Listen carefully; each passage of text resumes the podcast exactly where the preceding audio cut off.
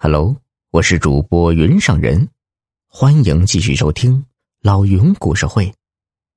活该之神算皮瞎子，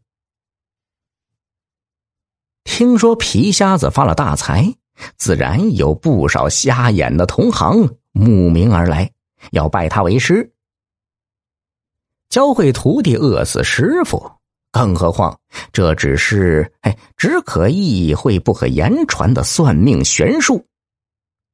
皮瞎子当然不会干这种傻事便扬言自己只收先天虾为徒，还绝不收后天虾，因为后天虾曾见过世面，额头上那一只能悟出天机的天眼便自动关闭了。这一招高啊，几乎。把全数的瞎子拒之门外。那一年月，人们都穷的吃不上饭，先天瞎一生下来，那就被扔进乱葬岗子了。但是，凡事总有例外。有个姓魏的瞎子，真真切切是先天瞎，天天是赖在世玄斋，死磨烂缠。皮瞎子没办法，哄哄他道。也罢也罢，你不就是想发财吗？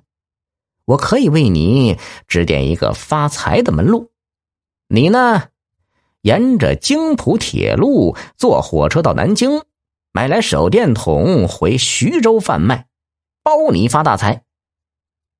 啊，呃，京浦铁路在哪儿？火车怎么坐？手电筒又是什么玩意儿？魏瞎子一头雾水。当时金浦铁路刚通车，手电筒是刚从国外传来的洋玩意儿。皮瞎子也是从前来算命的时髦人物口中听说这些名词的，并不比魏瞎子懂多少。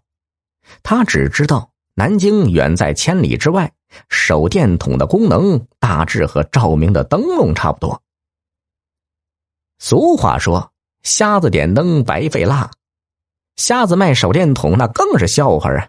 岂能发什么财呢？只不过，是把魏瞎子能忽悠多远那是多远而已。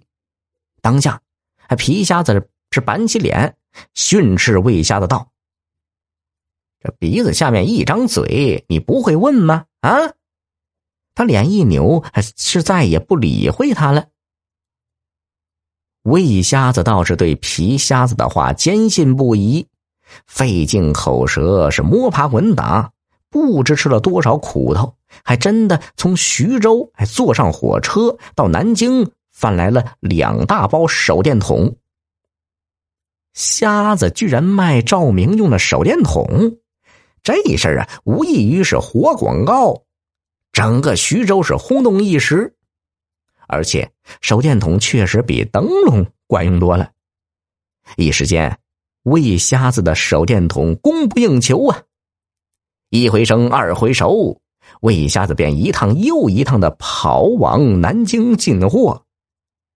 渐渐的，魏瞎子有了门路，头脑也开了窍，生意是越做越大，最后开了一间天成百货公司，红火的不得了。此事传扬开来，人们更是把皮瞎子当成了神算呢。而皮瞎子却大惑不解，这才真叫瞎猫还逮住活耗子，运气好的是一塌糊涂啊！仗着腰包里的大洋多，皮瞎子千挑万选，娶了个漂亮又贤惠的媳妇儿。媳妇儿名叫王小玉，娘家呢？在车站街开了一间卖丧葬用品的香烛店，只因家境贫寒，才被父亲硬塞给皮瞎子为妻的。听人一而再、再而三的夸媳妇儿是千好万好，皮瞎子起先心里美滋滋的，但日子长了，他心里老是敲着小鼓啊。看来小玉实在是块美玉，定会有欺自己眼瞎的男人眉来眼去的去勾引她，而小玉本就是极不情愿的嫁给自己的，难保他不生外心。